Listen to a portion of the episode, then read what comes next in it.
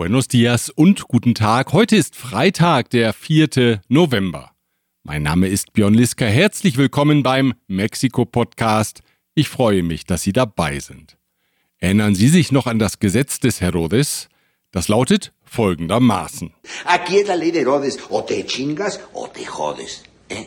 Das Motto kommt immer wieder zum Tragen in dem Film, der nach dem Motto benannt wurde, La Ley de Herodes. Der mexikanische Regisseur Luis Estrada beschreibt darin, wie sehr die politische Korruption das Regierungssystem der Partei PRI durchdrungen hatte.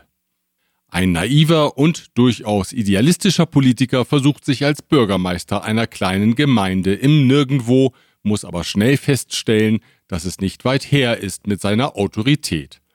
Und auch der Haushalt für die Gemeinde ist schnell aufgebraucht. Da drückt ihm sein politischer Ziehvater ein Gesetzesbuch und eine Pistole in die Hand.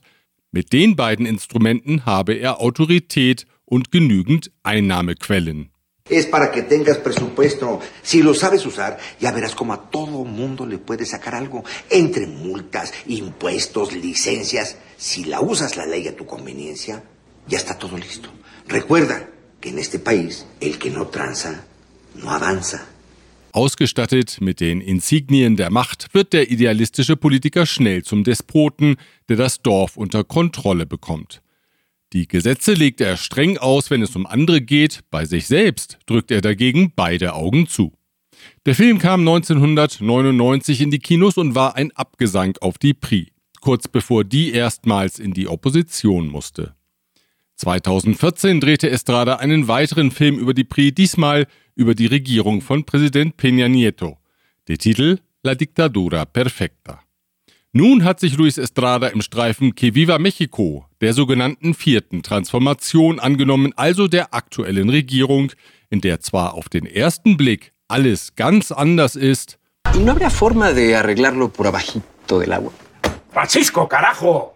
Te estoy diciendo que el presidente ha acabado con la corrupción.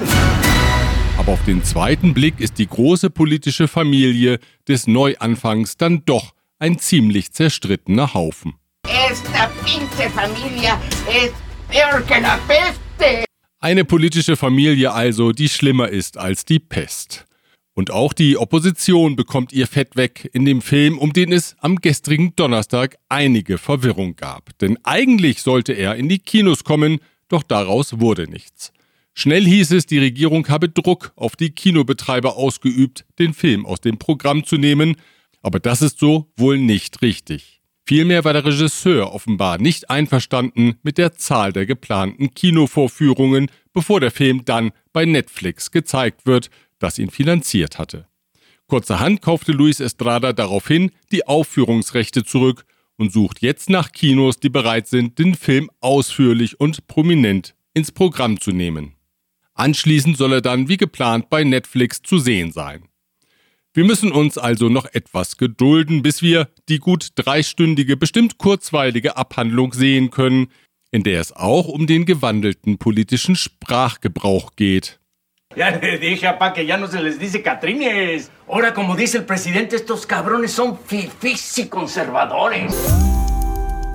An eine neue Sprache müssen sich auch die Mitglieder im Führungsgremium des Nationalen Wahlinstituts INE gewöhnen. Nicht erst seit gestern, aber doch in einer zunehmenden Intensität.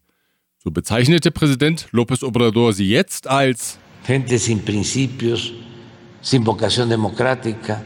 Das liege daran, dass sie von den korrupten Parteien benannt worden seien und nicht direkt vom Volke gewählt, so der Präsident weiter. Deswegen hätten eben auch nur die korrupten Kräfte der Vergangenheit Interesse daran, das INE in seiner aktuellen Form zu retten. Das zeige schon eine Fahrt durchs Reichenviertel Lomas de Chapultepec in Mexiko-Stadt. Me tocó ir hace como dos o tres meses por allá por las lomas y en las casas. Yo estoy con el INE.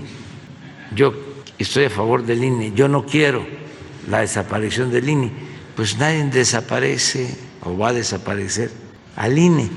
Lo que se quiere es que el INE ya no esté en manos de la oligarquía antidemocrática, corrupta, que a través de los partidos nombraban a los consejeros del INE Für den Präsidenten des Gremiums, Lorenzo Córdoba, könne er nur Scham empfinden, so López Obrador weiter. El presidente del INE, que da, la verdad.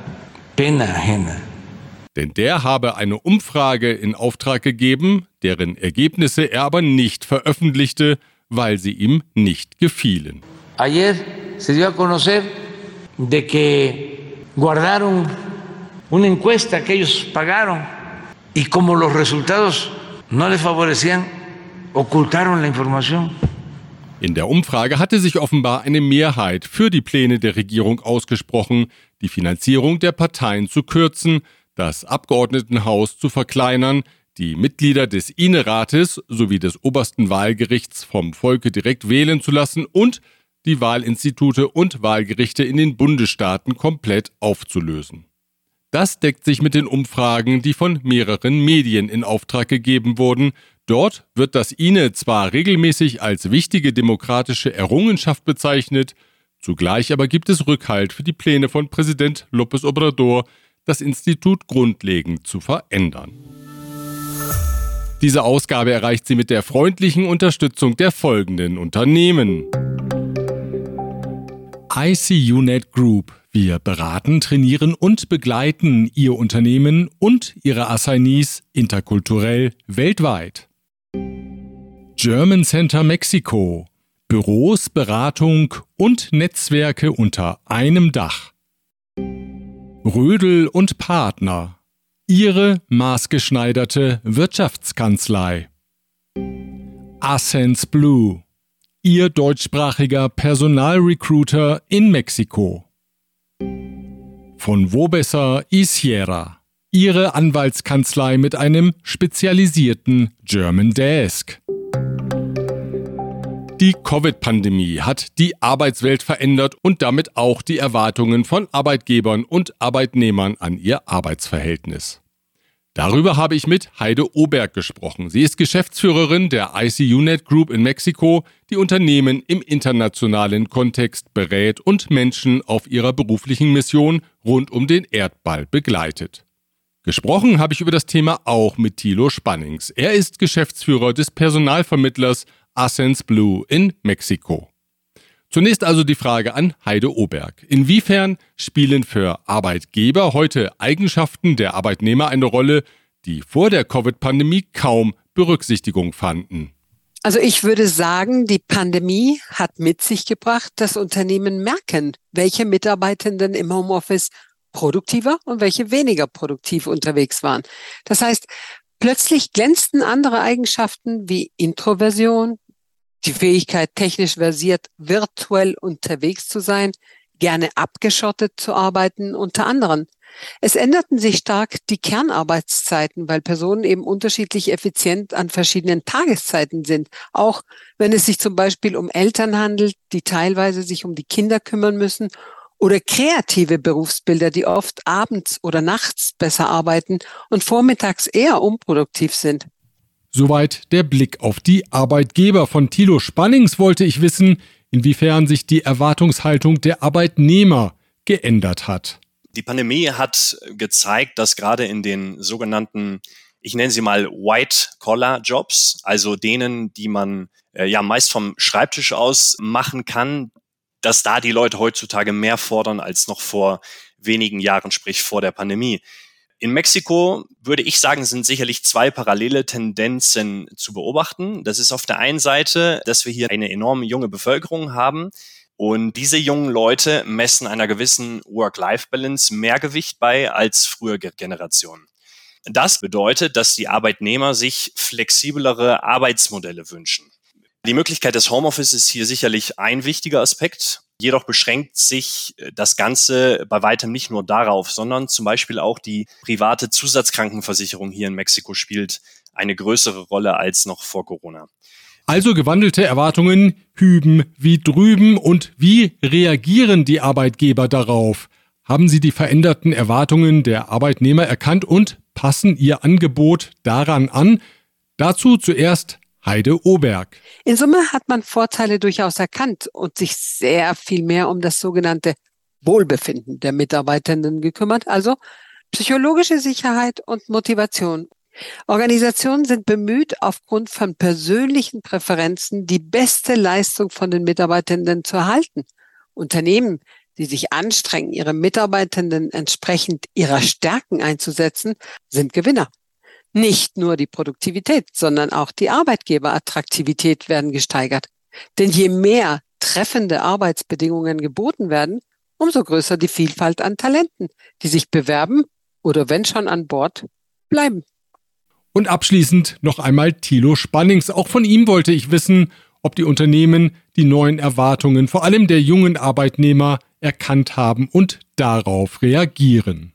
Die multinationalen großen Unternehmen, die haben dies auch längst erkannt und äh, bieten diese Leistungen größtenteils auch an. Jetzt sind unsere Kunden eher kleine oder Mittelständler und äh, die sind häufig auch weniger finanzstark.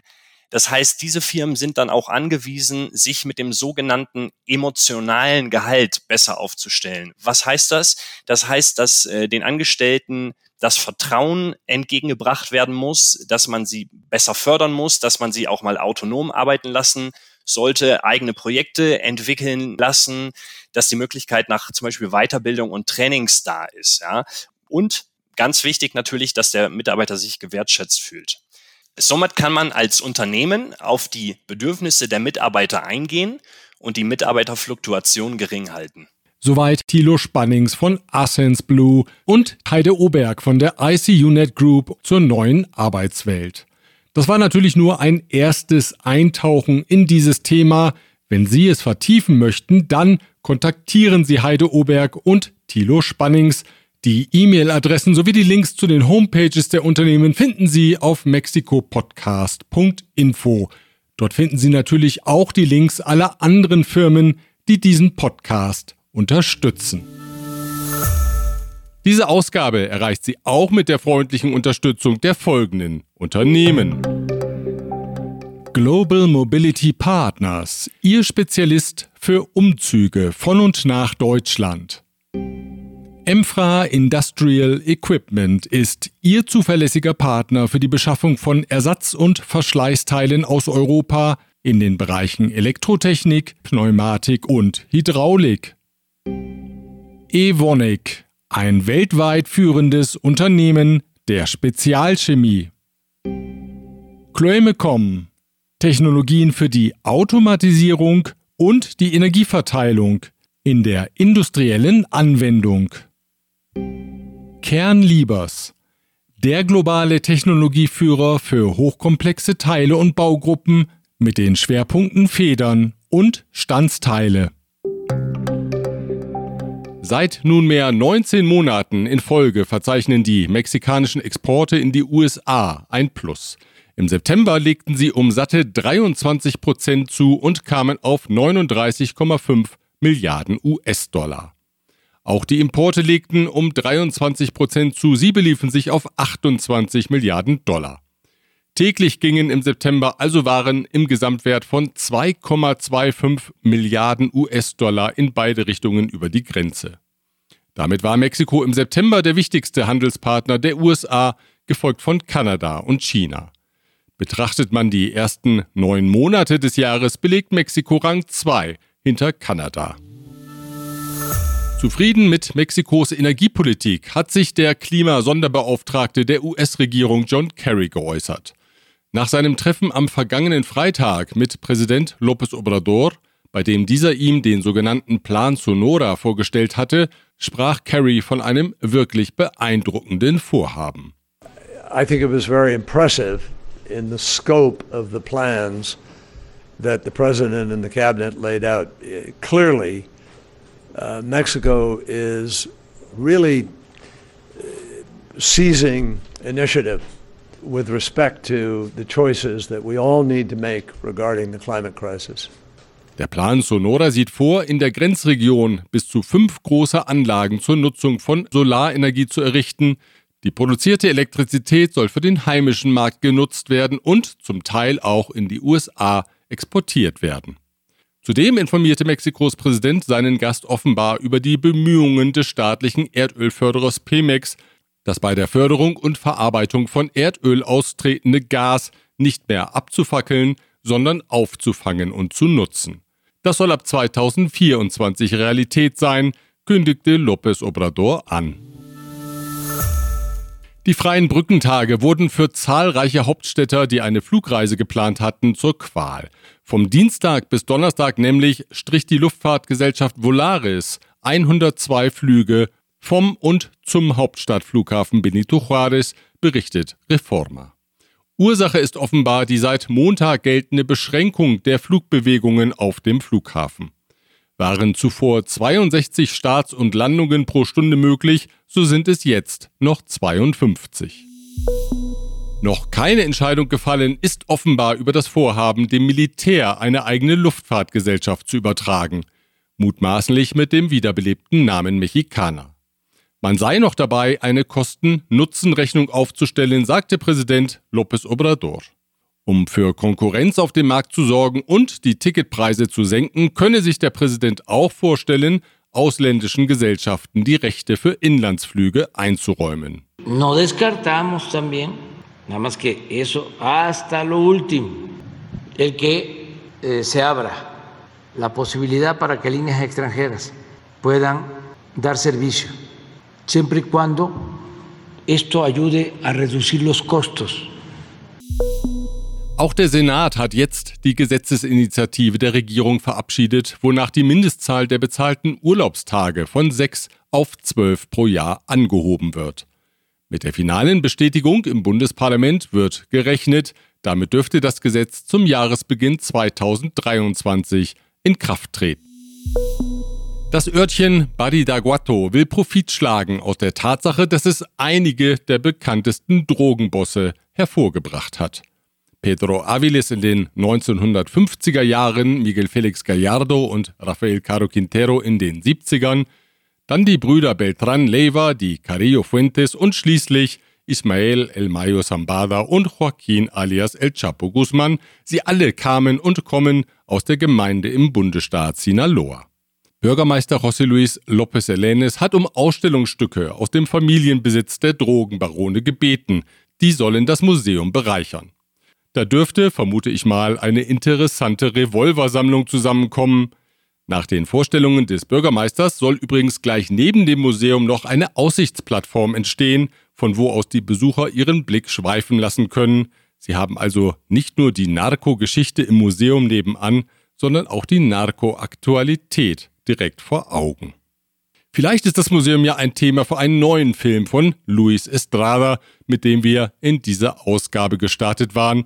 Wie hieß der Film noch gleich? Que viva Mexico, cabrones! Richtig, und da stimmen wir mit ein. Kritisch mitunter, verhalten und nüchtern zumeist, manchmal auch übermütig, aber in der Sache doch immer von Mexiko angetan, denn das ist schließlich eine Herzenssache. Eine Herzensangelegenheit ist den Organisatoren des Deutschen Journalismuspreises Walter Reuter in Mexiko der gute Journalismus. Am nächsten Donnerstagabend verleihen sie die diesjährigen Preise und auch in diesem Jahr wird die Verleihung auf YouTube live übertragen. Wenn Sie virtuell dabei sein wollen, los geht's um 18 Uhr.